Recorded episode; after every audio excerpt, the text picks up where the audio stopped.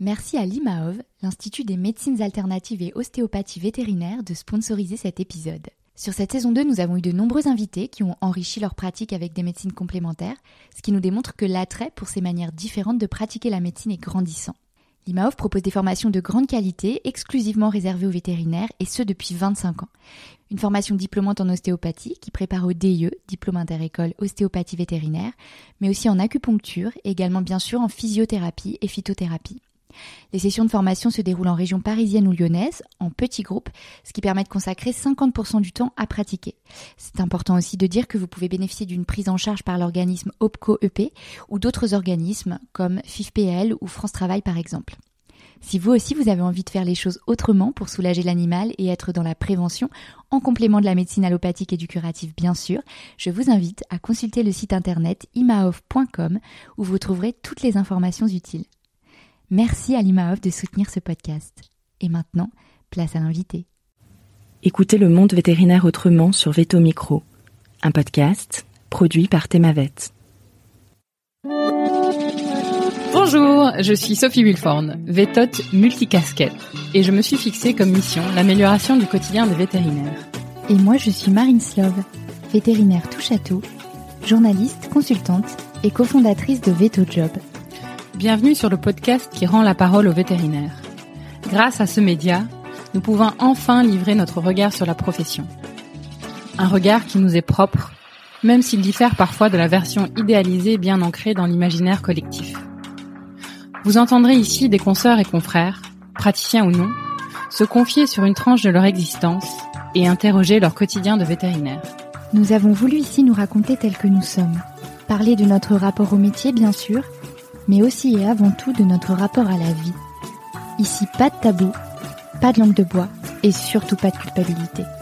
Vous êtes ici chez nous, mais surtout, vous êtes ici chez vous. Belle, écoute.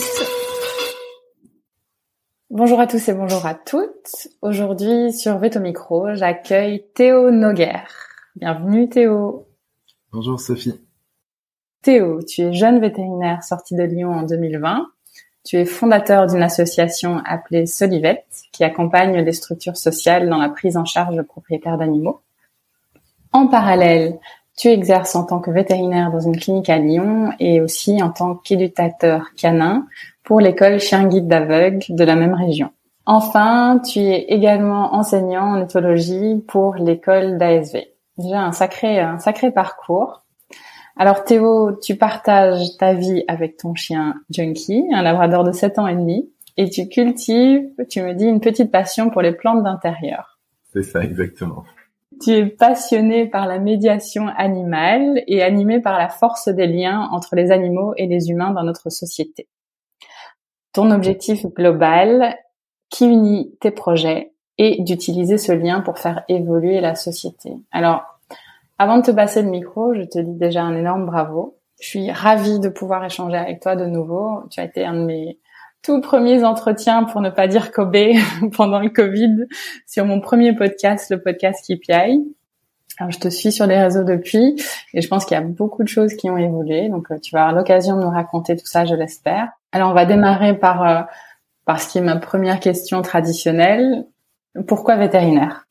Je pense que ça a toujours été un rêve d'enfant de devenir vétérinaire. Enfin, en tout cas, aussi loin que je me souvienne, j'ai toujours voulu être vétérinaire. Euh, je vivais à la campagne avec mes parents. On avait pas mal d'animaux, des poules, des canards, des chats, des euh, des lapins, des poissons, etc.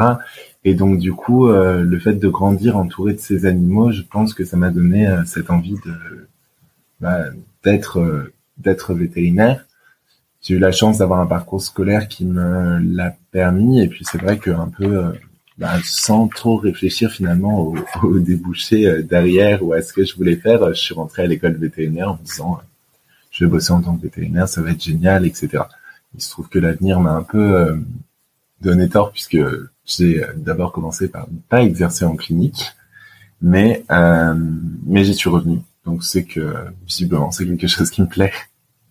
Donc c'était vraiment le côté soigner les animaux ou en tout cas travailler avec les animaux qui t'animait au départ? C'est ça. Et puis je suis même rentré à l'école vétérinaire pour tout te dire avec la volonté d'être véto rural donc de travailler plutôt avec des grosses espèces dans des élevages, etc.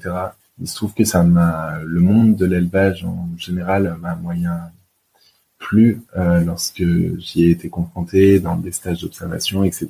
Donc finalement, je me suis réorienté, si on peut dire, vers de la, de la médecine animaux de compagnie.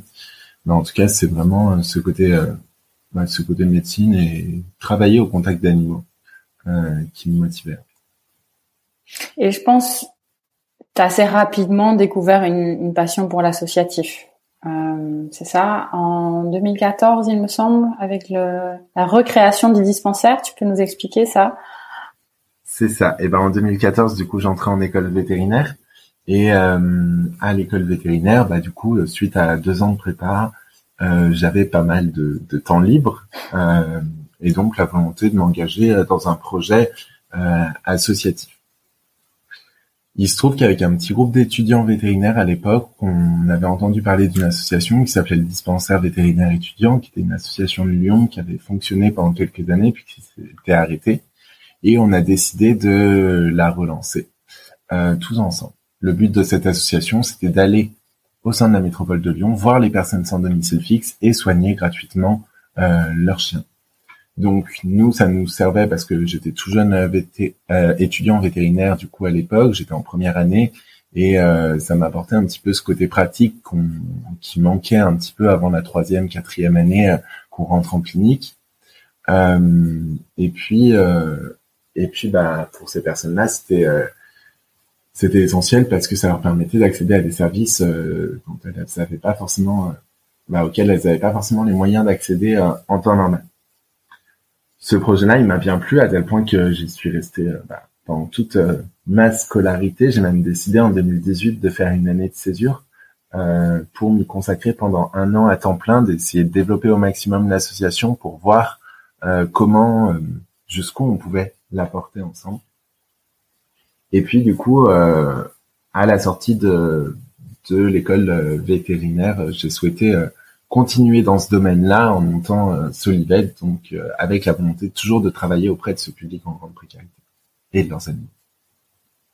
Et donc, euh, le dispensaire vétérinaire, ça existe encore aujourd'hui. C'est plus toi qui gères cette partie-là, j'imagine. Ouais, c'est ça. Aujourd'hui, ça a été repris euh, par par des étudiants et ça change d'ailleurs chaque année. Euh, mais c'est hyper important et hyper intéressant, je trouve, de d'avoir euh, réussi à garder cette association pour euh, que les étudiants vétérinaires qui viennent quand même de milieux généralement assez assez aisés euh, puissent être confrontés aussi à, à un public qui n'a pas forcément les moyens de, de payer de consultation, qui bah, d'un public sans domicile fixe en général, hein, parce que mais pour la plupart des étudiants et pour moi à l'époque aussi, c'est souvent la première fois qu'on interagit avec une personne SDF réellement euh, lorsque euh, lorsqu'on se retrouve en consultation avec elle parce que euh, bah, dans la rue on se dit bonjour, on donne une pièce éventuellement, mais voilà, l'échange s'arrête souvent souvent là. puis je trouve que ça, ça rentre bien dans le cursus des étudiants vétérinaires euh, français en tout cas parce que à l'école vétérinaire c'est pareil on est devenu un petit peu l'école vétérinaire est devenu un petit peu un centre de spécialistes. Et donc il y a que des cas très compliqués de médecine euh, avec des seconds avis etc euh, souvent référés par leurs vétérinaires euh, habituels qui sont à l'école des propriétaires qui savent qu'ils vont payer des grandes sommes et que ça dérange pas. Et donc finalement on a un gros biais sur sur la le public, les, clients euh, qui se présentent euh, à, au centre euh, hospitalier universitaire. Donc finalement, ça venait assez bien compléter ma formation, du moins c'est l'impression que j'en ai eu en apportant ce côté un peu plus médecine de première opinion et public où il faut faire attention au côté financier. Et c'est hum, tous les étudiants qui, qui participent au dispensaire ou c'est aléatoire? Alors c'était les étudiants volontaires euh, il se trouve que bah, lorsque j'ai quitté le dispensaire, on était près d'une centaine d'étudiants bénévoles chaque année. Euh, ce qui était intéressant, c'est qu'il y avait à peu près un étudiant sur deux de première année qui s'inscrivait au sein de l'association et donc qui passait, euh, qui passait auprès des publics sans domicile fixe. Donc ça touchait quand même une grosse partie des étudiants, sans dire, sans dire tout le monde. Depuis, Euh, on avait déjà réussi d'ailleurs à l'époque à faire rentrer cet engagement associatif au sein du cursus des étudiants vétérinaires, puisque ceux qui étaient suffisamment engagés dans l'association euh, se voyaient récompensés par des crédits ECTS et donc une petite mention sur le diplôme comme quoi ils avaient participé aux activités du dispensaire. Depuis, l'école vétérinaire est même allée plus loin en créant un projet qui s'appelle Balto euh, et qui, pour le coup, fait partie intégrante du cursus des étudiants vétérinaires où tous vont y passer et euh, avec euh, une journée, une demi-journée auprès de public sans domicile fixe. Hmm, c'est top. Et ça, c'est quelque chose qui existe dans les autres, les autres facultés? Alors ça a été à Lyon, on a été assez innovant là-dessus. Pour le coup, on était la première structure où ça avait été créé. À Alfort, il y avait eu un dispensaire étudiant qui avait fonctionné quelques années puis qui s'était arrêté. Et puis là, depuis euh, bah, maintenant 2020, avec le plan de relance et la recréation de l'association vétérinaire pour tous, ces projets de dispensaires étudiants ou en tout cas de dispensaires étudiants laïcs euh, sont en train de se multiplier dans les écoles. Euh, ça a été relancé à Nantes, ça a été lancé, enfin lancé pour la première fois du coup à Nantes, ça a été relancé à Alfort, euh, donc c'est en train de se diffuser en tout cas. Ah, c'est super. Et comment ça se passe d'un point de vue plutôt pratique euh, sur le terrain? Est-ce que c'est, j'imagine qu'ils sont globalement reconnaissants, les gens que vous accompagnez avec leurs animaux, mais j'imagine aussi que vous pouvez être confrontés à des, situations un peu plus compliquées? Oui. Alors euh, sur le terrain, il y avait quand même un gros biais qui était que, ben, en France, l'exercice de la médecine vétérinaire dans la rue est interdit. On doit être sur un lieu d'hébergement de l'animal. Et donc du coup, euh, nous on exerçait uniquement au centre, au sein de centres euh, d'accueil d'hébergement ou au sein d'accueil de jour. donc c'était finalement, on se déplaçait au contact de ce public-là, mais ce public-là avait aussi un petit chemin à faire pour venir nous voir. Il fallait qu'il se rende à l'accueil de jour, à demi-journée où on y était. voilà. Donc ça amenait quand même un, petit biais dans, notre exercice parce que du coup, euh, on avait uniquement les personnes volontaires qui souhaitaient vraiment amener leur, animal euh, qui se présentait. Donc finalement, on a peut-être un gros biais sur euh, sur les cas de maltraitance, etc.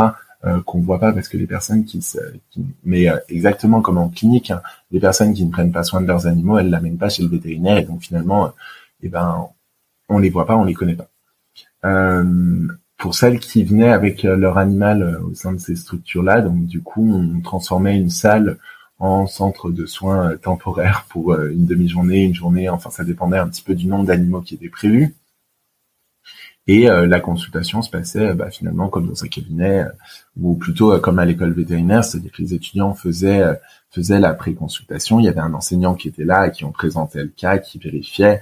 Euh, et puis on faisait les vaccinations, les identifications. Ça, ça tournait quand même beaucoup autour de la médecine euh, préventive ou de la médecine de première opinion, des petits problèmes de peau, des petits problèmes d'otite, etc. Mais il se trouve que globalement, les animaux étaient plutôt en bonne santé. Euh, et c'était surtout une façon de soulager le propriétaire et puis de le valoriser dans dans, euh, bah, dans sa responsabilité de, de maître, de propriétaire d'animaux de compagnie, euh, parce que c'est des personnes qui ont tendance à être quand même à prendre bien soin de leurs animaux, mmh. je trouve, de façon générale, et et qui ont aussi besoin qu'on leur dise parce que bah, quand on traverse des périodes difficiles comme ce qu'elles vivent souvent à ce moment-là, euh, ça fait du bien de s'entendre dire qu'elles font les choses correctement et que, euh, que voilà, c'est Oui, ça fait partie presque de leur réinsertion dans la société, quoi, parce qu'ils sont marginalisés de manière générale. C'est ça. Et puis dans tout le parcours de réinsertion, on est sur un dispositif quand même assez euh, assez descendant où finalement le travailleur social va dire à la personne ce qu'il faut, ce qu'elle doit faire, doit qu'elle doit, doit faire tel papier, tel papier, tel papier, etc. Euh, la personne SDF, elle subit un petit peu sa, sa réinsertion. En tout cas, enfin, elle est, euh, bah, on est vraiment dans un système très très vertical, euh, très vertical sur sur la réinsertion euh, classique. Hein. Je parle donc avec les centres d'hébergement, puis le puis le logement, etc. ces consultations vétérinaires, c'est quand même un moment souvent où on renversait un petit peu ce rapport de force où euh, bah, finalement le propriétaire de l'animal, c'est lui qui en savait le plus sur son animal à ce moment-là. Et du coup, il arrivait, euh, souvent il y avait un travailleur social qui participait aux consultations parce qu'il était intéressé, parce que c'était le travailleur social de, de la personne qui venait et que ça la rassurait qu'il soit là, etc. Mais c'est le propriétaire qui était en, position de force entre guillemets, qui, savait le plus de choses sur son animal, qui nous parlait vachement, qui nous racontait plein d'anecdotes, etc. Et donc ça lui faisait du bien aussi de bah, d'apprendre des choses à son travers social, de nous apprendre des choses sur son animal. Donc ça, c'est toute la partie dispensaire vétérinaire. Comment est né Solivette? Dis-nous tout. Et ben Solivette est né à la fin des études où euh, ben, j'étais fort de cette expérience-là. J'avais vraiment envie de continuer sur ce public-là, mais euh, ben, d'un autre côté, après y avoir passé euh, donc six ans en comptant mes cinq années d'études plus mon année de césure, je voyais aussi euh, les limites d'un tel projet et euh, les limites qu'il y a en France aujourd'hui et le gros problème qu'il y a en France aujourd'hui avec les personnes sans domicile fixe qui ont des animaux, c'est que globalement, les centres d'hébergement et les accueils de jour n'acceptent pas que les personnes viennent avec leurs animaux. Et on va leur poser ce dilemme un petit peu euh, impossible de leur dire, bah, soit tu restes à la rue avec ton chien, soit tu te sépares de ton chien et tu viens dormir au chaud. Et euh, ben, fait qu'un grand nombre de propriétaires d'animaux qui n'ont finalement plus que leur chien dans leur vie choisissent de rester à la rue avec leur chien et euh, perdre un petit peu confiance en l'institution, euh, n'ont plus recours aux dispositifs de réinsertion parce qu'elles savent qu'avec leur chien c'est compliqué, ça va même être impossible. Lorsque j'ai commencé en 2014 euh, au dispensaire, il faut savoir qu'il y avait une trentaine de centres d'hébergement sur Lyon. Sur les 30, il y avait un seul centre qui accueillait les propriétaires de chiens euh, en, collectif et il y avait une trentaine de places, même pas une trentaine de places, pardon, une dizaine de places euh, d'hébergement pour euh, pour des personnes pour des personnes seules avec chiens. Donc, bah, globalement, 10 SDF avec chiens, ça représente pas la réalité d'une ville telle que Lyon, où on est plutôt à quelques centaines, voire milliers de personnes sans domicile fixe qui ont des chiens. Donc euh, il y a quand même un gros décalage entre ce qu'on pourrait appeler euh, l'offre et, la demande, en tout cas entre la réalité de terrain et euh, ce qui est proposé par, le système de réinsertion. Et finalement, l'initiative du dispensaire vétérinaire, bah, elle venait travailler avec les structures sociales. On venait, on venait les accompagner, on leur fournissait du, en tout cas la, la garantie sanitaire que les animaux n'allaient pas apporter de maladies, de parasites dans la structure. Mais souvent pour la structure, c'était pas suffisant parce que les centres d'hébergement qui n'accueillent pas ou qui n'accueillaient pas les propriétaires d'animaux de compagnie, c'était pas uniquement pour des raisons sanitaires, c'était plutôt euh, parce que bah il y a une grosse peur autour de l'animal, euh, peur que ça se passe mal, peur des violences, peur des morsures, euh, et puis une peur de l'équipe de l'équipe de travailleurs sociaux sur le moment. Donc c'est pour ça qu'on a créé Solivette, donc avec quelques membres que j'avais rencontrés lors de cette première expérience, une enseignante de l'école vétérinaire, une éthologue, euh, une responsable d'association euh, d'aide aux personnes sans domicile fixe, un vétérinaire. Et on s'est dit, ben finalement, euh, qu'est-ce qu'on peut apporter de plus au-delà de cet aspect de soins Comment on peut vraiment accompagner ces structures, ces centres d'hébergement au changement, afin que demain, peut-être, toutes les structures d'hébergement en France puissent proposer une ou deux places ouvertes aux propriétaires de chiens, et que finalement, posséder un animal de compagnie soit plus un frein à la réinsertion dans un premier temps.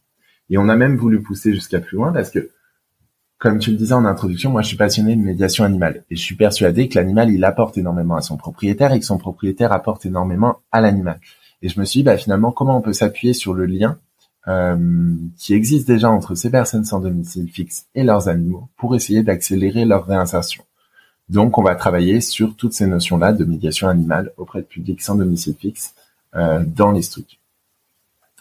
Donc voilà, c'est un petit peu sur tous ces constats-là que a été créé euh, Solivette avec euh, donc euh, cette cette volonté d'accompagner des structures sociales d'accueil, d'hébergement, de logement sur la prise en charge de publics précaires accompagnés d'animaux de compagnie. Dans un premier temps, on a travaillé autour de trois grands axes. le premier, c'était la formation des équipes de travailleurs sociaux et d'éducateurs spécialisés en place dans ces structures-là les former à déjà savoir ce qu'est un animal de compagnie, savoir ce qu'est un chien, comment ça comment ça fonctionne et que c'est pas un loup euh, apprivoisé, que c'est pas un animal euh, euh imprévisible complètement, enfin voilà, casser un petit peu toutes les idées reçues qu'il peut y avoir en fait finalement autour euh, de l'animal pour des personnes qui ne travaillent pas avec et qui n'en côtoient pas forcément parce qu'elles en ont pas dans leur entourage. donc on va travailler sur tous ces côtés d'approche d'approche comportementale euh, afin que l'accueil puisse se faire euh, dans les meilleures conditions, en toute sécurité, tant pour le propriétaire que pour l'animal et euh, le travailleur social.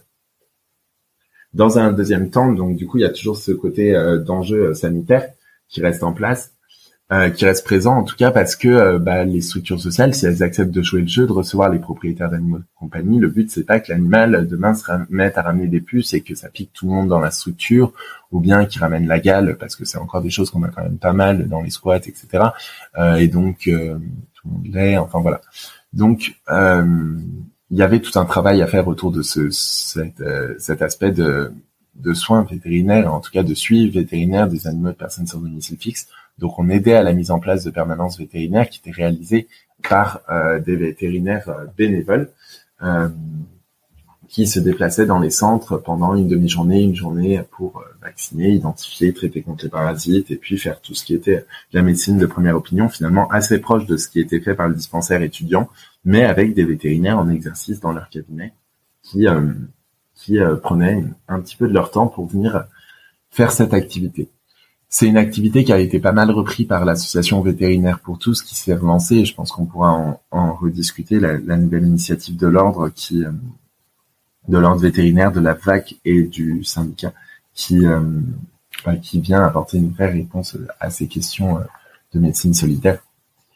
Et puis enfin, il y a un troisième axe d'action sur lequel on a pas mal travaillé, qui était l'accompagnement comportemental des animaux et de leurs propriétaires lors du retour en hébergement ou en logement parce qu'on parle de chiens qui quand même la plupart du temps sont nés dans la rue, ont grandi dans la rue, avec un propriétaire euh, qui était euh, tout le temps présent, avec un groupe social de chiens autour d'eux, avec des conditions de vie très particulières, des animaux qui sont souvent en liberté euh, à plusieurs, qui voient passer du monde toute la journée, etc.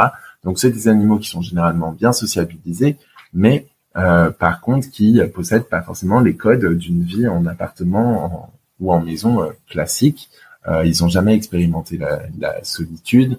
Ils ont parfois pas appris à être propres alors qu'ils ont 6-7 ans, mais parce que lorsqu'ils vivaient à la rue, ben il n'y a pas besoin que le chien soit propre, il se déplace un petit peu, il va faire ses besoins au pied de l'arbre et puis il revient. Euh, c'est quelque chose, bah forcément, lorsque la personne va passer en hébergement ou en logement, qui peut euh, poser problème, puisque euh, bah, c'est souvent le moment où euh, le propriétaire va commencer à s'absenter pour refaire des démarches administratives, essayer de retrouver du travail.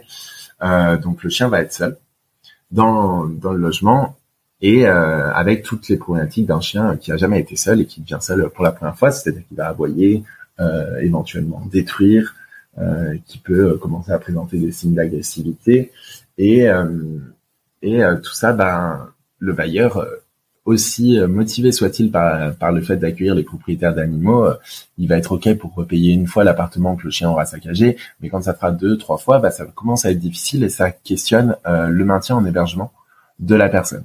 Donc il y avait une véritable nécessité d'accompagner ce changement-là euh, pour que ça se passe au mieux et que l'animal, aussi bien pour le propriétaire finalement que pour l'animal et que euh, bah, il y ait une relation apaisée entre le bailleur et les propriétaires.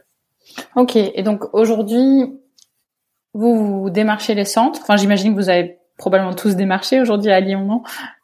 Ouais, c'est ça. Aujourd'hui, alors on travaille sur toute la région Auvergne-Rhône-Alpes, même maintenant. Euh, alors, on les a tous contactés, on a tous discuté avec eux. Maintenant, tous ne sont pas encore prêts à changer, euh, à changer vers un accueil euh, des propriétaires d'animaux de compagnie parce que c'est pas le bon moment, parce que le projet d'établissement est en train d'être fait, que ça s'est reporté d'une ou deux années, euh, parce qu'ils sont en sous-effectif et que du coup, euh, ben, questionner euh, leur méthode, c'est peut-être pas le moment adéquat, etc. Donc, il y a plein de choses qui font que toutes les structures ne sont pas prêtes à changer. Aujourd'hui, sur la région Auvergne-Rhône-Alpes, on, on, a travaillé avec une trentaine de centres la plupart qui accueillaient déjà des propriétaires d'animaux de compagnie, mais qui toléraient finalement l'animal plus qu'ils ne l'accueillaient, c'est-à-dire que bah, il n'y avait pas d'aménagement spécifique pour les animaux, euh, les travailleurs sociaux ne savaient pas comment réagir. Il y avait parfois des situations du coup assez tendues avec des chiens, euh, des malentiers qui se croisent dans un couloir et qui euh, qui se sautent dessus et puis personne ne sait quoi faire et donc du coup quelqu'un se met au milieu et se fait mordre. Enfin voilà, on est sur de on était sur de l'accueil de l'animal finalement qui avait été un, peu subi plus que plus que pensé. Et euh, donc on a accompagné pas mal de centres comme ça. Et puis depuis 2000, euh, depuis 2022, on a commencé à accompagner aussi une dizaine de centres qui n'accueillaient pas du tout les propriétaires d'animaux de compagnie et qui se sont mis à les accueillir, qui ont reçu leur premier euh, SDF avec un chien. et chez qui ça se passe relativement bien. Ah, c'est super. Et hum, du coup, les trois axes dont tu as parlé, ça, c'est systématique que vous accompagnez sur ces trois axes-là, j'imagine.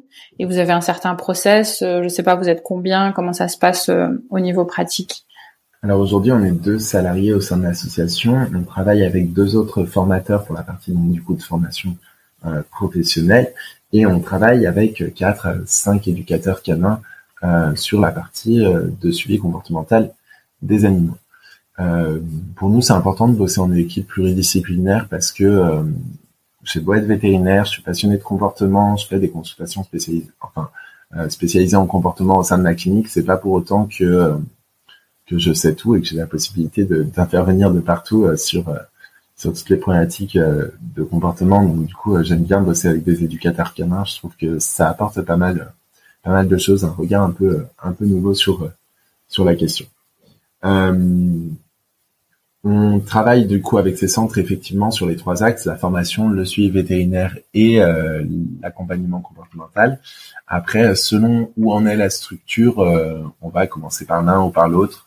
Euh, sur les structures qui n'accueillent pas du tout les propriétaires d'animaux de compagnie, évidemment, le suivi comportemental, c'est pas la priorité. La priorité, c'est d'aller former les équipes, de repenser le règlement intérieur, de repenser les modalités d'accueil au sein de la structure, et puis euh, de valider l'entrée du premier du premier chien, de faire en sorte qu'il soit vacciné, identifié lorsqu'il rentre dans la structure, qu'éventuellement il ait reçu euh, une évaluation du niveau de dangerosité, euh, non pas parce que c'est des chiens plus dangereux que les autres, mais simplement pour rassurer les équipes qui sont en place dans la structure.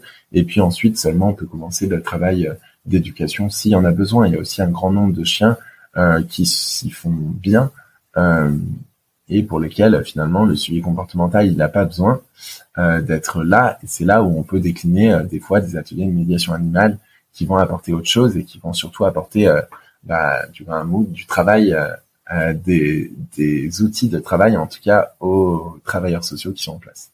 C'est quoi les gros changements que tu vois apparaître dans les centres que tu accompagnes bah déjà, moi, je remarque une chose, c'est que depuis 2014, la société a quand même beaucoup évolué sur ces questions animales et euh, les centres d'hébergement sont pas sont pas en reste. Et euh, finalement cette question de la place du chien elle est de plus en plus euh, elle se pose de plus en plus dans les centres d'hébergement y compris dans ceux qui accueillent pas les animaux de compagnie.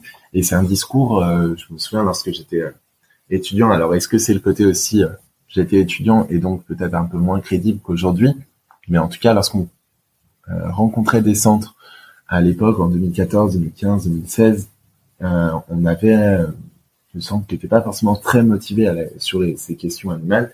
Et aujourd'hui, bah, lorsqu'on les rencontre, c'est des réflexions qui sont déjà eues en équipe, euh, qu'on leur pose régulièrement, etc.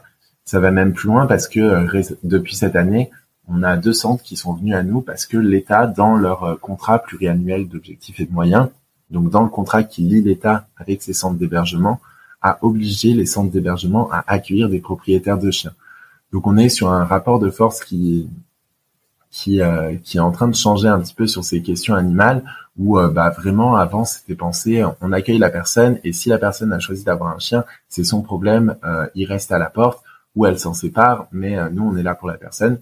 Là où aujourd'hui les les centres sont vraiment en train de se dire bon bah finalement on doit travailler sur sur l'inconditionnalité de l'accueil des personnes sans domicile fixe en France et cette inconditionnalité fait qu'on accueille les gens tels qu'ils sont et s'ils ont choisi de vivre accompagnés d'un animal de compagnie, s'ils ont choisi de former ce binôme euh, humain-animal, et eh ben finalement, euh, on les accueille tous les deux.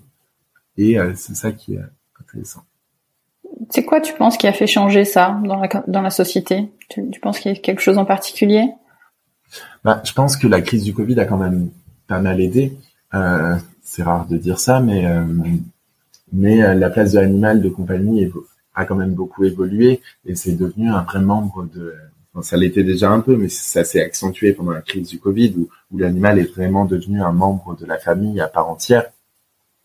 Euh, et donc euh, ben ça forcément ça joue sur euh, sur le rapport qu'on a euh, qu'on a aux animaux des autres aussi parce que si pour nous certains travailleurs sociaux certains directeurs de centres ont des chiens chez eux et ils voient bien que leur rapport avec leur chien a changé que Aujourd'hui, bah, ils ont envie de l'amener au travail, ils ont envie de, partager plus de choses avec eux.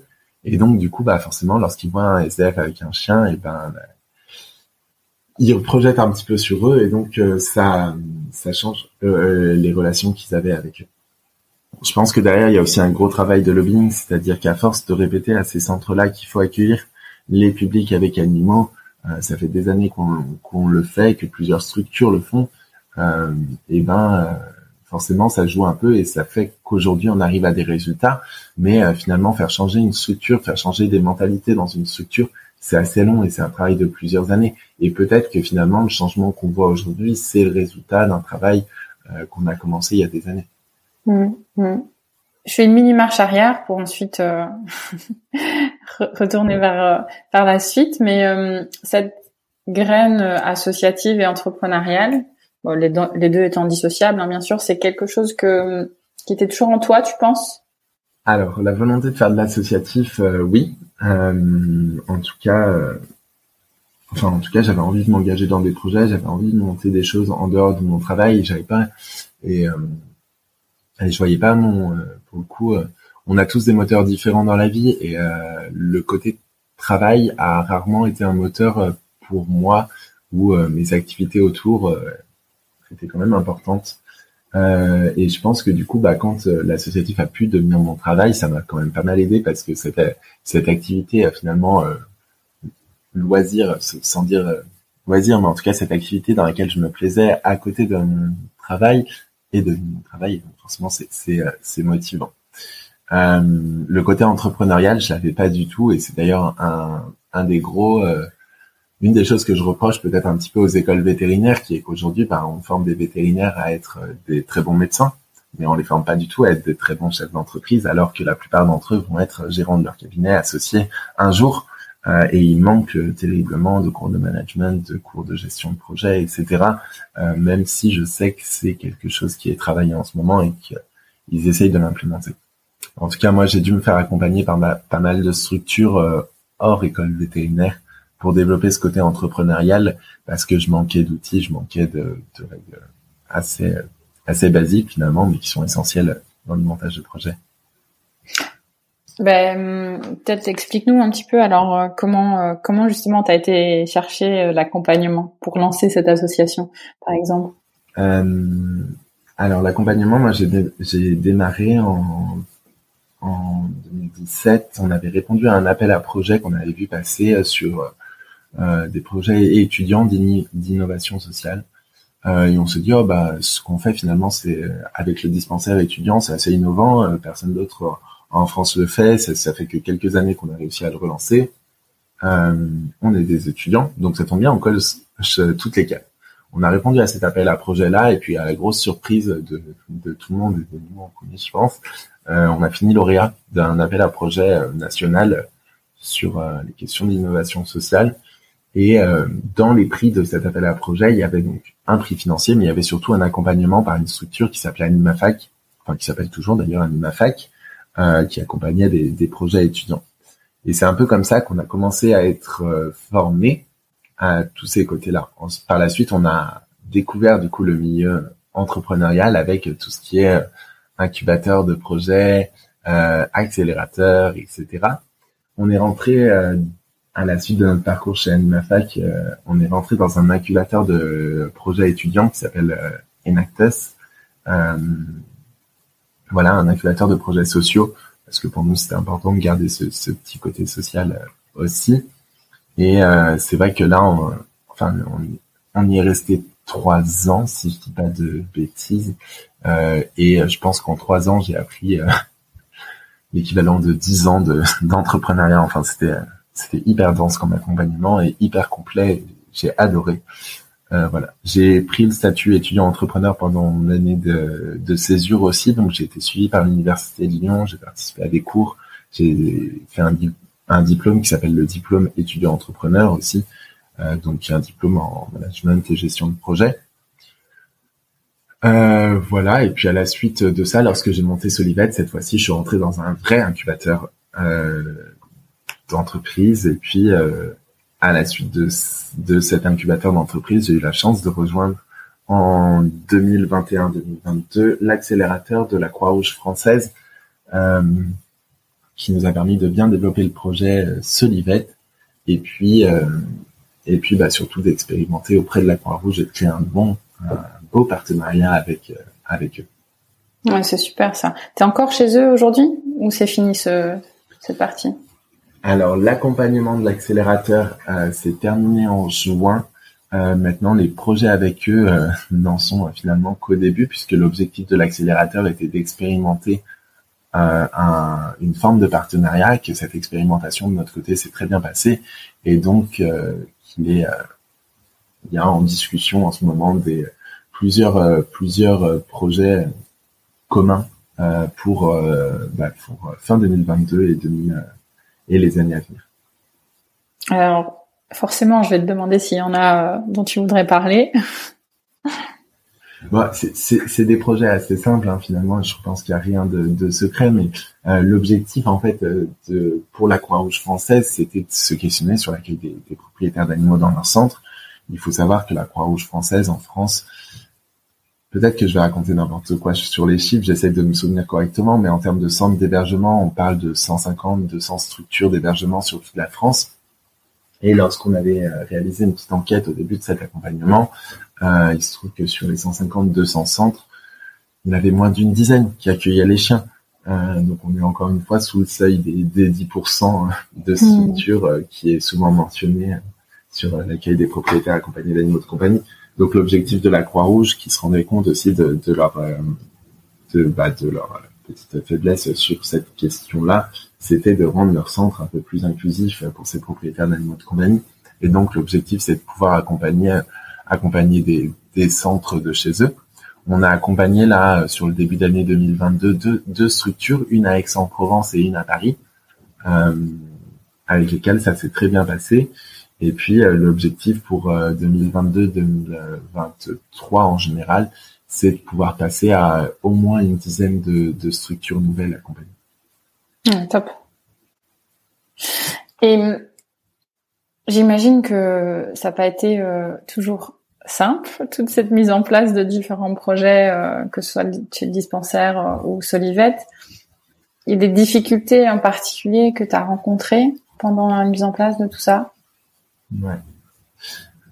Euh, il y a eu plusieurs difficultés. La première difficulté, peut-être que elle a peut-être été de, l'ordre du juridique, parce que bah, lorsqu'on lance des projets d'innovation, on est toujours euh, un petit peu borderline sur des questions juridiques. En tout cas, on explore des choses nouvelles et donc des choses qui n'ont pas forcément été cadrées par la loi. Et euh, nous, on s'est retrouvé lorsque on s'est mis à soigner des animaux de personnes SDF euh, confronté au code rural qui interdisait la médecine foraine, qui interdit de réaliser des soins gratuitement dont on peut tirer un bénéfice une structure tierce, etc. Et donc on a eu de nombreuses discussions et parfois un peu compliquées euh, avec euh, l'ordre vétérinaire régional puis national pour réussir à trouver un compromis sur bah, finalement comment on pouvait aller soigner ces animaux sans facturer aux propriétaires parce que de toute façon ils ne payeront pas et euh, que ce soit fait, euh, que ça protège les intérêts de la profession quand même, mais qu'en même temps on puisse euh, faire un dispositif qui fonctionne. Se dire simplement, bah, il faut que des, faut que des vétérinaires accueillent des SDF et les fassent gratuitement dans leur cabinet, on sait que ça fonctionnera pas parce que, bah, parce que les vétérinaires ont déjà peu de temps, ils ont, on connaît les problèmes de recrutement de la profession, etc. Donc, avoir du temps pour un vétérinaire, c'est déjà compliqué. Euh, on n'a pas forcément envie d'avoir un SDF qui se pointe une heure après son rendez-vous, euh, complètement alcoolisé au milieu de sa salle d'attente. C'est moyen pour les autres clients et je peux le, je peux le comprendre aussi. Donc, euh, et puis de toute façon, les SDF souvent ne sont pas prêts à aller euh, dans un cabinet, dans un cabinet classique parce qu'il y a toujours cette peur de bah finalement je vais payer, je vais être jugé, etc. Donc il y avait besoin de créer ces espaces nouveaux de, de soins d'activité pour pour bah, apporter une solution à ce public-là qui, euh, dont les animaux n'étaient souvent euh, pas ou peu médicalisés. Et, euh, et ça, d'un point de vue juridique, ça a été un peu compliqué. ça a mis un petit nombre d'années. Maintenant, grâce à grâce à l'association, enfin surtout grâce à l'arrivée de l'association vétérinaire pour tous, tout a été on a trouvé un compromis qui fonctionne finalement assez bien avec bah, cette possibilité pour des vétérinaires d'intervenir dans dans des structures euh, sociales, que ce soit des centres d'hébergement, des accueils de jour, etc. Il y a encore des difficultés, Euh, vétérinaire pour tous, par exemple, prend en charge uniquement euh, les soins aux animaux de personnes SDF dans les sur euh, sur des permanences comme ça, si elles sont réalisées avec les écoles vétérinaires, ce qui veut dire que pour les régions où il n'y a pas d'école vétérinaire, bah, finalement un vétérinaire ne peut pas se dire avec une structure, tiens, demain je viens toute l'après-midi pour vacciner les dix chiens qui logent chez toi et je facture un vétérinaire pour tous, c'est pas possible, donc il n'y a pas de prise en charge encore de ce côté-là. C'est un petit peu un, frein qu'on a encore aujourd'hui, mais globalement, c'est des freins qui sont euh, plutôt mineurs par rapport à ce qu'on a vécu euh, ces euh, dernières années. L'autre difficulté, qui est cette fois-ci plus générale sur sur enfin, plus générale plus pour tous les entrepreneurs, je pense, c'est la difficulté lorsqu'on se lance de de monter un business qui tourne et, et d'être de réussir à se rémunérer, euh, de réussir à lancer une activité. En plus, euh, nous, pas de chance, Solibet a été fondé en juin 2020, donc c'est-à-dire que on sortait de deux mois, trois mois de confinement euh, Covid. On a créé l'association en juin, en tout cas déclaré en préfecture en juin. derrière ça, on s'est remangé deux confinements à la suite, donc monter une, une boîte à ce moment-là et tenter de faire de faire un petit peu d'activité, surtout que c'est des choses qu'on peut pas trop faire en pas trop faire en visio, nous, donc euh, on de faire de l'activité en présentiel dans ces structures-là pour des publics qui souvent n'ont pas accès à la vaccination, donc n'étaient eux-mêmes pas vaccinés Covid. Euh, voilà, c'était vraiment pas simple. Euh, et puis, bah, du coup, moi, je sortais tout juste de l'école vétérinaire, j'avais pas forcément un gros, beaucoup d'argent de côté pour lancer ça, donc j'ai bossé pendant un an en tant que bénévole, mais il y avait quand même cet impératif financier de réussir à sortir un salaire quand même à un moment, parce que parce que le bénévolat c'est chouette, mais un jour il faut quand même manger et payer ses factures, et que vivre chez papa maman c'est c'est bien, mais à 26 ans on aspire à d'autres choses. Et, papa et maman aussi, j'imagine, aspirent à d'autres choses. c'est ça, ils étaient ravis de nous voir pendant le confinement, mais après rapidement, euh, rapidement ils ont envie euh, qu'on vole de nos propres ailes. Et, comment ça se passe euh, sur le côté financier? Vous fonctionnez au mécénat principalement? Vous avez des fonds? Ouais, alors on a on a un petit peu un, ben on a ce qu'on appelle un modèle économique hybride, c'est-à-dire qu'effectivement on a une part de mécénat, que ce soit public ou privé, avec des subventions, des subventions donc métropole de Lyon, ville de Lyon, euh, en donnant une subvention à la ville de Grenoble aussi, euh, parce que c'est un gros pôle d'activité pour nous. Et puis, euh, certaines fondations d'entreprises, je pense notamment à la fondation euh, d'épargne, à Purina qui nous a, soutenus au lancement de l'association, la fondation Massif.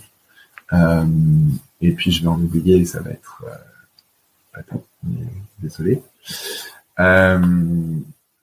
Euh, et puis, on a toute une part euh, d'autofinancement avec notamment bah, les formations professionnelles qu'on réalise. On a réussi à être reconnu organisme de formation et à faire certifier nos formations Calliope. Donc aujourd'hui, ça fait partie intégrante du plan de formation des travailleurs sociaux, des éducateurs spécialisés dans certaines structures. Et euh, finalement, c'est les OPCO euh, qui euh, financent nos formations pour ces structures-là. Pareil pour la, la partie d'accompagnement comportemental de l'animal, comme derrière on fait intervenir des éducateurs canins et que la moindre des choses quand on fait venir des prestataires, c'est de les payer. Et eh ben c'est quelque chose qu'on facture aux structures sociales en gardant en tête toujours bah, que finalement c'est moins cher pour elle de payer un éducateur canin qui vient euh, trois quatre fois travailler avec le propriétaire que d'avoir à refaire l'appartement parce que le chien a tout euh, a tout détruit. Euh, donc c'est des choses qu'on facture aux structures sociales qu'elles payent soit elles-mêmes, soit sinon il y a différents dispositifs, notamment auprès de, de, fondations ou de groupements, de groupements qui leur permettent de financer ça. Hmm. Mais voilà, on a cette double part mécénat et autofinancement qui, euh, qui se valent à peu près d'ailleurs. Dans notre budget, on est à peu près à 50-50 sur les deux. Ok, très clair. Et justement, cette partie euh, éducateur canin, euh, toi, tu t'y intéresses aussi, puisque tu es éducateur canin pour les chiens guides d'aveugles. Ça, c'est venu pendant justement Solivette que tu as commencé à t'intéresser à ça, ou c'est quelque chose que tu faisais déjà avant? Alors moi, c'est venu pendant mes études, parce que pendant mes études, j'étais... Euh, enfin, je, me suis rendu compte que j'aimais bien le comportement animal, que je trouvais ça hyper intéressant. C'est finalement quelque chose d'hyper profond. Il y a plein. En plus, c'est ce que j'aime bien, c'est que c'est une, euh, une discipline où il n'y a pas encore de consensus. Enfin, il y a peu de consensus et on voit bien hein, d'ailleurs au sein des vétérinaires comportementalistes, il y a, y a plein d'avis différents sur plein de choses et je trouve ça intéressant de creuser tout ça. j'ai été beaucoup aidé sur la création de Solivette par une vétérinaire, par, Catherine Escriou, qui est vétérinaire et maître de conférences en médecine des comportements à l'école de Lyon. Donc je pense que ça m'a aidé à, à être finalement attaché à la médecine des comportements parce que bah, parce qu'elle m'aidait beaucoup et qu'on parlait souvent comportement animal. Euh, donc j'ai suivi une formation à la sortie de, de mes études en comportement en comportement, une formation du docteur Nathalie Simon. Et puis euh, et puis bah du coup c'est quelque chose que j'ai commencé. Alors euh, étonnamment, je n'osais pas commencer auprès des publics sans domicile fixe où je faisais intervenir des éducateurs canins. Et j'ai plutôt commencé sur des cas assez simples de suivi, prévention chiot euh, à la clinique. Euh, voilà, et puis maintenant je prends bah, des consultations spécialisées en comportement euh, sur de façon un peu plus large. Et puis du coup j'ai eu cette opportunité par la suite de travailler à l'école chien guide d'aveugle. Donc ça a commencé récemment puisque j'ai commencé en juillet en juillet cette année chez eux pour faire ce qu'on appelle la prééducation de, des chiots qui rentrent dans les parcours. Donc c'est le suivi entre la période où ils ont on va dire deux mois et qu'ils arrivent euh, dans leur nouvelle famille, qui sortent de l'élevage, qui arrivent à l'école chien guide d'aveugle, et à peu près six, sept mois où ils vont vraiment commencer à apprendre le guidage. Toute cette première partie où ils apprennent à vivre dans une maison, à être un bon chien de famille, et ben finalement j'ai la chance de pouvoir euh, vivre des petits chiots hein, labrador. Hmm, sympa. Ouais, c'est mignon en plus. bah oui, tellement. J'entends euh, un gros côté de transmission aussi euh, dans ce que tu me racontes parce que tu as aussi euh, tu donnes aussi des cours d'éthologie à l'école d'ASV, c'est bien ça? Ouais. Et ça, ça arrivé comment? C'est arrivé par connaissance de connaissance de connaissance qui, en tant qu'il recherche quelqu'un pour donner des cours, des cours d'éthologie sur sur les sables l'Institut Bonaparte à à Lyon. Euh, et puis, euh, bah, finalement, euh, j'y suis allé et c'était chouette.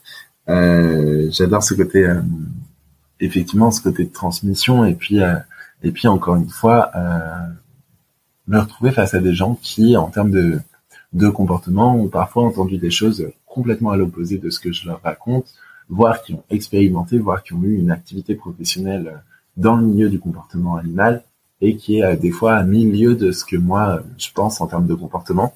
Et donc de pouvoir euh, s'enrichir du discours euh, du discours bah, d'autres personnes c'est c'est hyper hyper intéressant je trouve et ce côté de transmission là c'est d'ailleurs quelque chose qu'on retrouve à Solivette à la fois par la partie de formation des travailleurs sociaux où finalement on les forme pas mal au côté au côté comportement animal euh, on travaille évidemment pas des méthodes de rééducation, mais on va leur apprendre les signaux d'apaisement, comment voir qu'un chien est stressé ou bien qu'il est heureux, euh, etc.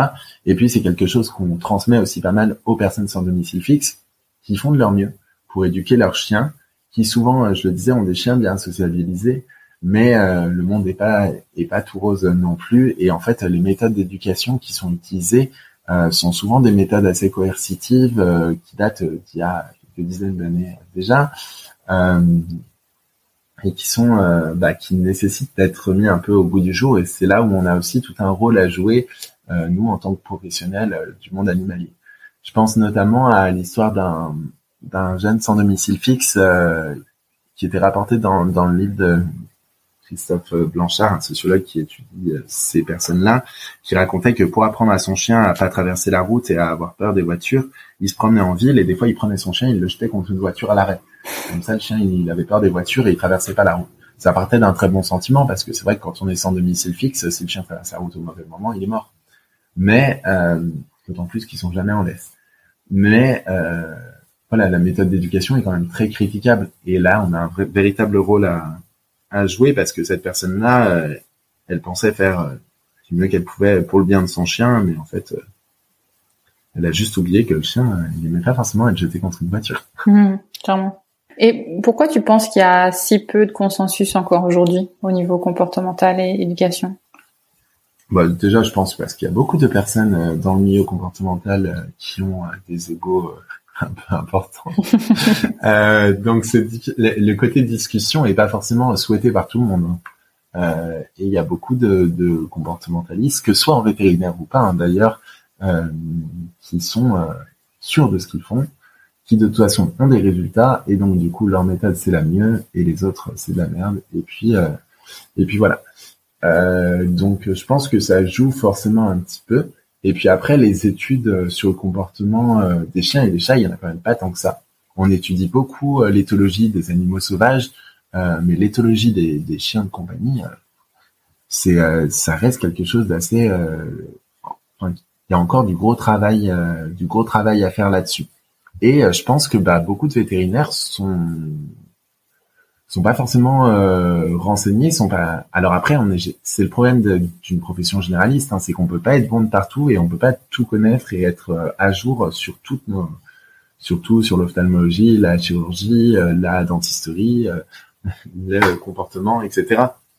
Donc, bah, il y a beaucoup de vétérinaires qui ça intéresse pas forcément qui euh, répètent ce qu'ils ont appris à, à l'école vétérinaire euh, il y a des années et euh, qui sont des concepts qui ont peut-être un peu changé au vu des dernières données de la science. Et ouais, je pense que ça demande du temps finalement de se tenir à jour des dernières études d'éthologie et de les appliquer sans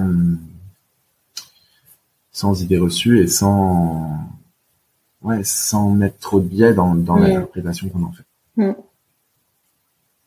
Et hum, donc toi, tu partages ton temps aujourd'hui entre hum, bah, le côté euh, Solivel, bien sûr, euh, l'enseignement, le côté éducateur, et, du coup la partie veto aussi, où justement tu aimerais de plus en plus développer cette partie euh, comportementaliste, tu me dis? Ouais, c'est quelque chose qui me plaît. Après, j'ai pas, j'ai pas euh, envie de devenir vétérinaire comportementaliste à temps complet non plus. Mm-hmm. Euh, c'est vrai que si je suis retourné en clinique en, en octobre dernier, c'était parce que le côté euh, un petit peu euh, en fait moi ce qui m'intéresse c'est le contact avec le client. C'est j'adore euh, discuter mes, rappels de vaccins prennent un peu de temps parce que on papote on papote et puis voilà je trouve ça hyper intéressant et, c'est vrai que c'est voilà donc je me plais dans une activité assez généraliste justement. J'ai pas spécialement envie de me spécialiser à fond dans dans cette activité de comportement même si j'ai envie d'être bon et plutôt au bout du jour euh, là-dessus. Mais euh, mais ouais, du coup, ça me plaît bien en fait euh, d'avoir repris cette activité de, de médecine parce que ben Solivet, c'est sympa, mais les cas de suivi sanitaire, enfin le suivi sanitaire qu'on fait dans les structures sociales, ça reste, comme je disais, essentiellement de la médecine préventive et c'est voilà, donc c'est des vaccins, c'est des puces électroniques, il n'y a rien d'intellectuellement très palpitant pour un vétérinaire sur euh, le côté purement médecine. Donc, ce qui est intéressant, c'est le contact avec le client, mais c'est vrai que le côté médecine me manque un peu, et donc euh, le retour en clinique a fait du bien. Oui, et finalement, dans tout ce que tu fais, euh, les choses, enfin, tout se complète bien, en fait. J'ai l'impression. Ouais, bah c'est sûr. En fait, bah, comme tu le disais en introduction, moi, ce qui m'a, ce qui m'anime, c'est, c'est le lien en fait qu'ont les personnes avec leur animal de compagnie. Et, euh, et c'est ce que j'essaye de, de, travailler. Alors, si c'est pour des publics précaires ou des publics qui en ont besoin, que ce soit euh, des personnes déficientes visuelles avec l'école chien guide d'aveugle, ou bien euh, des personnes sans domicile fixe avec Solivette, ou bien euh, ou bien euh, des clients qui sont complètement dépassés, qui sont au, bout de leur vie parce que leur chien fait n'importe quoi et qu'ils comprennent pas et que du coup ils viennent en consultation de comportement à la clinique. en fait, voilà, c'est un, un, petit peu le point commun, le point commun qu'il y a entre tout ça, c'est euh, ce rapport à l'animal et cette euh, ce besoin euh, ce besoin d'aide finalement qu'on peut leur apporter qu'on peut leur apporter à travers ces différents projets. Alors tu m'as parlé de next step, de prochaines étapes avant qu'on commence le podcast. Si tu veux en parler au micro? Ouais, on a on a une grosse nouvelle étape à Solivette puisque on, on se lance donc après avoir beaucoup travaillé sur ces questions de retour en hébergement, de retour en logement et donc de réinsertion par le logement, euh, on a décidé de s'attaquer au gros chantier de la réinsertion par l'activité économique en créant une pension canine solidaire à Lyon euh, pour euh, pour les animaux de personnes sans domicile fixe. Pour une raison simple, parce que nous, notre notre métier, c'est d'accompagner les structures sociales. Et aujourd'hui, le gros frein qui restait auprès des structures sociales avec lesquelles on travaillait, c'était finalement, une fois que ces personnes euh, précaires sont rentrées dans les centres d'hébergement, sont rentrées dans les accueils de jour, avec leur chien, euh, on se retrouvait des fois un petit peu bloqué lorsqu'elles devaient se faire hospitaliser ou ne serait-ce que aller faire un rendez-vous administratif euh, lorsqu'elles étaient sans domicile fixe. Parce que ben un SDF qui dort dans sa tente dans la rue avec son chien, s'il doit aller à un rendez-vous CAF ou Pôle Emploi, sachant que ces bâtiments-là ne sont pas accessibles aux animaux de compagnie, et que la personne sans domicile fixe n'a pas forcément l'endroit où laisser son chien parce que bah on peut pas laisser un chien dans une tente euh, ni à proximité, il va pas rester. Et ben euh, du coup elle se retrouvait bloquée avec son animal et donc euh, derrière ça elle ne se rendait pas à ses rendez-vous administratifs. Donc c'est quand même un frein important à la réinsertion du, du propriétaire. Donc on avait cette volonté d'offrir une solution de garde sociale qui soit accessible à tous pour les propriétaires pour les propriétaires bah, sans domicile fixe essentiellement mais mais euh, finalement pour toutes les personnes précaires euh, qui n'ont pas accès aux, pensions classiques. Et donc on est en train de créer ça sur Lyon. On souhaiterait le créer sous forme d'atelier chantier d'insertion pour euh, boucler un petit peu la boucle finalement et faire en sorte que soit des personnes éloignées de l'emploi, des personnes qui ont connu un parcours de rue, des jeunes sans, sans qualification, etc., qui travaillent dans cette pension, qui prennent soin des animaux, qui les nourrissent, qui les sortent, qui entretiennent les box, qui fassent l'accueil des clients, etc., pour les former aussi au métier du monde animalier et pour pouvoir les réinsérer derrière euh, vers euh, de, tels euh, métiers. C'est une pension qui, je l'espère, verra le jour en 2023. On est déjà en cours de recrutement d'un premier poste pour suivre un petit peu ce projet. Et puis, si tout va bien, on devrait ouvrir une petite dizaine de postes en janvier 2023. voilà, pour pour euh, suivre ce projet-là et pour pouvoir accueillir ces chiens de, personnes sans domicile fixe sur des gardes de courte ou moyenne durée. Super. Et ça, ça fera partie donc de Solivet ou ce sera une association euh, séparée? Non, alors c'est les ateliers chantiers d'insertion, c'est porté par une association déjà existante. Donc ça sera porté par Solivet, effectivement, mais après ce sera une activité assez indépendante dans le sens où bah, c'est un nouveau lieu d'activité, donc ce sera pas au sein de nos bureau, ce sera vraiment de l'autre côté de Lyon, etc. Ça aura sa propre euh, sa propre organisation. Euh, et puis euh, nous, on aime bien les, les, systèmes de gouvernance un peu qu'on essaye de faire le plus horizontal possible. Mm. le but, ce sera aussi d'avoir d'avoir un petit comité de pilotage, un petit comité stratégique autour du projet qui soit composé des personnes qui travaillent là-bas, parce que c'est pas moi dans mes bureaux à l'autre bout de Lyon qui mm. qui vais pouvoir être très pertinent sur sur ce qu'il faut faire ou pas faire pour donc ça, c'est 2023. Est-ce que tu as déjà des idées euh, qui sont en train de germer pour 2024 et 2025 2024-2025, je pense que ce sera grandement tourné aussi autour de de, ces euh, de ce projet de pension canine parce que finalement euh, finalement c'est un, un, gros projet à quasiment 250 000 euros donc pour pour faire tourner une grosse structure comme ça lorsqu'on est petit euh, jeune jeune euh, entrepreneur comme moi, c'est c'est pas simple. Donc euh, après, je, je m'accorde une petite pause de nouveaux projets pour essayer de faire en sorte que tout tourne et tout s'équilibre un petit peu un, un petit peu aussi. Et puis l'idée, si ça fonctionne bien sur Lyon, c'est de pouvoir ensuite répliquer ce modèle-là et l'essaimer sur d'autres villes parce que bah, la problématique, elle n'existe pas seulement à Lyon. La problématique de l'hospitalisation des personnes SDF lorsqu'elles ont un chien, la problématique d'accueil des animaux de façon temporaire. Elle existe dans toutes les villes de France. Donc, euh, donc l'idée, ce sera aussi de monter euh, peut-être un petit modèle de licence ou un petit modèle euh, assez réplicable, en tout cas de, de pension canine solidaire, qu'on puisse ensuite amener, amener un petit peu partout et monter facilement dans plusieurs, dans plusieurs villes, dans plusieurs villes pour apporter une véritable solution à ce besoin-là. Hmm. Et puis, ben, évidemment, il y aura le déploiement national de SolidVet un jour. euh, Bien sûr. Alors, savoir si ça sera 2023, 2024, plus tard, c'est compliqué de le dire pour l'instant. Tu donnerais quoi comme conseil au jeune Théo euh, d'il y a bah, presque trois ans, fraîchement sorti d'école? Ah bah, je pense que d'y aller et d'oser.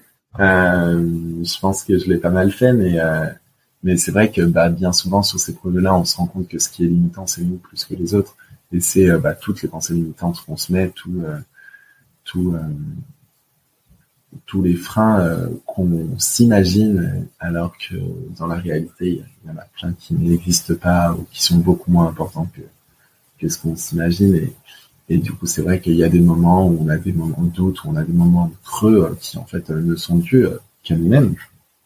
Donc c'est vraiment ça que, que je me conseillerais d'y aller, de, de, de, tenter et puis euh, et puis euh, au pire ça marche quoi. c'est ça, au pire ça marche. C'est un très bon euh, très bon motus. Et euh, est-ce qu'il y a des conseils en particulier que tu donnerais à un, un veto, une vétode qui nous écoute, qui veut se lancer dans l'associatif? D'y aller aussi. euh, non, c'est génial l'associatif, on apprend plein de choses et puis c'est pour le coup, je trouve ça hyper complémentaire de, de l'activité d'un vétérinaire d'un vétérinaire classique parce que un petit généraliste parce que euh, parce que l'associatif c'est avant tout l'humain. Et euh, bah, notre métier euh, notre métier vétérinaire c'est aussi avant tout l'humain je trouve. Euh, enfin avant tout en tout cas c'est une grande partie d'humain aussi. Et euh, lorsque on est notamment lorsqu'on est jeune vétérinaire qu'on sort de l'école on a on a un bagage énorme de connaissances théoriques de connaissances pratique sur la médecine, mais c'est vrai que bah, ce côté humain-là, ce, cette fibre sociale, euh, c'est pas quelque chose qu'on peut apprendre sur les bancs d'une école. C'est quelque chose qui doit se confronter à la, à la réalité et qu'on va et qu'on va développer au fur et à mesure de nos consultations, au fur et à mesure de nos rencontres. Et là-dessus, l'associatif aide beaucoup parce que bah, finalement, en allant à la rencontre de personnes dans le besoin, ou bien en allant à leur rencontre ne serait-ce que de personnes d'un milieu totalement opposé, euh, qui sont bénévoles comme nous de l'association, etc., on, euh, élargit euh, pas mal notre notre horizon et puis et puis bah on sort de cette entre-soi vétérinaire qui a des fois un petit peu surtout lorsqu'on finit l'école où finalement on a passé cinq ans cinq ans des fois sept avec que des vétérinaires et futurs vétérinaires et notre monde n'est plus que vétérinaire mm. et je pense que c'est un euh, voilà, faut pas oublier qu'on vit quand même dans une société, euh, dans une société qui est pas que vétérinaire, qui est pas que tournée autour, euh, autour des animaux non plus, et, et qui a des humains de l'autre côté de la laisse. C'est quoi ta répartition de temps d'ailleurs entre la clinique et l'associatif aujourd'hui? Alors aujourd'hui à la clinique, je travaille à peu près deux jours par semaine. Et puis le reste du temps, donc je suis à euh, 3 4 jours par semaine sur Ça donne une idée euh, à, nos auditeurs euh, ce qui est faisable. En sachant que j'ai fait de la c'est pas forcément un bon exemple parce que j'ai fait de l'associatif mon métier. Hmm. Euh, à côté de ça, je suis bénévole. Je suis bénévole dans des associations de maraude pour les personnes sans domicile fixe. Du coup, cette fois-ci, sans, sans question animale, où on va simplement distribuer des repas dans la rue, etc. Et là, je participe plutôt à hauteur de peut-être euh, un à deux soirs par, euh, par euh, mois. Hmm. C'est c'est du plus ponctuel. Il y a vraiment toutes les formes d'engagement qui sont possibles et et bah, vraiment de, du bénévole ponctuel sur un événement où on va aider à servir à la buvette euh, jusqu'à de l'engagement régulier. Il y, a, il y, a, un panel de possibilités, un panel de, de milieux dans l'associatif qui est hyper varié. Il y a forcément des missions et forcément des, des choses qui conviennent à tout le monde. Est-ce qu'il y a d'autres choses dont tu voulais parler aujourd'hui sur Veto Micro? Si, bah peut-être faire un petit. Euh, je vais faire un petit discours un peu, un peu engageant pour les vétérinaires, mais de pour les vétérinaires qui ont envie de se lancer euh, euh, au sein de l'association vétérinaire pour tous. Je la conseille. je la conseille vraiment. C'est vrai que c'est une belle initiative qui a, créé l'ordre, le syndicat et l'AVAC en il y a maintenant quelques années. Et c'est vrai que pour les vétérinaires qui ont envie d'apporter un petit peu cette dimension euh, sociale, euh, cette dimension sociale euh, au sein de, de leur activité, c'est vraiment quelque chose qui peut être assez sympa sans être trop prenant. C'est le vétérinaire qui, dit, qui définit à lui-même son niveau d'engagement, qui peut être modulé à tout moment. Voilà, donc on n'est pas obligé de, de faire que du social dans sa clinique, mais par contre, s'il souhaite en faire un petit peu, euh, vétérinaire pour tous, c'est une super, euh, une super opportunité. Bah, peut-être tu peux nous expliquer un peu plus en détail pour ceux qui connaissent vraiment pas comment ça fonctionne. Euh. Oui, bien sûr. Donc, les vétérinaires pour tous, c'est donc l'initiative de médecine solidaire qui a été créée avec dans le cadre du plan France Relance. il y a trois axes principaux autour de ça. Le premier, c'est un système de, de tiers payant pour les personnes qui sont en difficulté, donc des personnes bénéficiaires du RSA, euh, de l'allocation euh, adulte handicapé, minimum vieillesse, etc. Pour qui, bah, finalement, la présence d'un animal est essentielle parce que les personnes âgées dans son logement qui choisit d'avoir un chat pour lui apporter un peu de compagnie, bah, c'est c'est super. Euh, ça permet de rompre l'isolement, mais par contre, c'est vrai que les petites retraites euh, qu'ont certaines personnes aujourd'hui ne permettent pas toujours de financer les soins. Euh, et donc, du coup, cette initiative-là permet de, de, mettre en place un système de tiers payant. Donc, un tiers de la facture est prise en charge par le vétérinaire qui adhère. en gros, qui diminue souvent, c'est il fait disparaître sa marge hein, sur 33% de la facture. un tiers, le tiers restant est pris en charge par un autre tiers pardon, est pris en charge par euh, par l'association vétérinaire pour tous et enfin le tiers restant reste à la charge euh, du propriétaire qui du coup euh, n'a plus que bah, n'a plus que 33% de la facture totale à, régler, ce qui est déjà beaucoup plus abordable pour des personnes en difficulté. Le deuxième axe de l'association vétérinaire pour tous, c'est assez proche de ce qu'on faisait à Olivet ou au dispensaire étudiant, pour le coup, qui a dû mettre en place des unités de soins vétérinaires euh, mobiles, ou en tout cas en déplacement au sein des structures sociales, des centres d'hébergement, des accueils de jour pour les personnes euh, sans domicile fixe. Euh, donc l'idée, c'est qu'un centre vous appelle demain en disant, bah, écoutez, en ce moment, j'ai quatre propriétaires d'animaux qui ont des chiens à faire vacciner. Est-ce que vous pouvez venir tel jour, de telle heure à telle heure pour vacciner ces quatre animaux-là? Et le vétérinaire s'y rend et l'intégralité de la facture est prise en charge par l'association vétérinaire pour tous. Ça coûte rien au vétérinaire ni au propriétaire, euh, son domicile fixe. Et puis le dernier axe qui est pas encore, euh, c'est des campagnes de stérilisation pour euh, pour les animaux errants. c'est mis en place notamment dans les dom-toms en France métropolitaine. C'est pas encore trop trop développé. Il n'y a pas eu de financement pour ça, mais c'est quelque chose qu'on est en train de rechercher en ce moment. Ok, bah super, très clair. En tout cas, on mettra les liens. je mettrai les liens dans dans le synopsis du podcast pour que les gens puissent se renseigner plus s'ils le désirent. Et ce qui me fait une bonne transition aussi, est-ce que les gens peuvent, euh, les gens qui nous écoutent peuvent te contacter s'ils ont des questions justement sur l'associatif, etc. Et si oui, ben, par quel euh, quel moyen?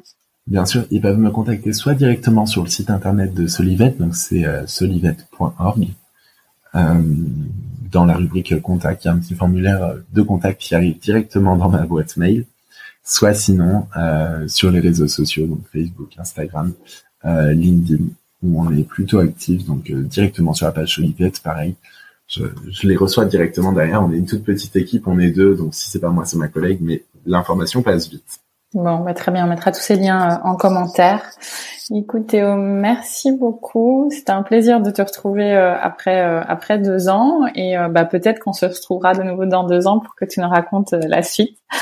Merci beaucoup. Et eh bah pas de souci, merci à toi Sophie. À bientôt. À bientôt. Si vous avez aimé cet épisode, n'hésitez pas à le partager à vos amis, à vos collègues, à tous les vétérinaires que ça peut intéresser et ou à lui laisser 5 étoiles. Ça aide vraiment ce podcast à se faire connaître et à se développer.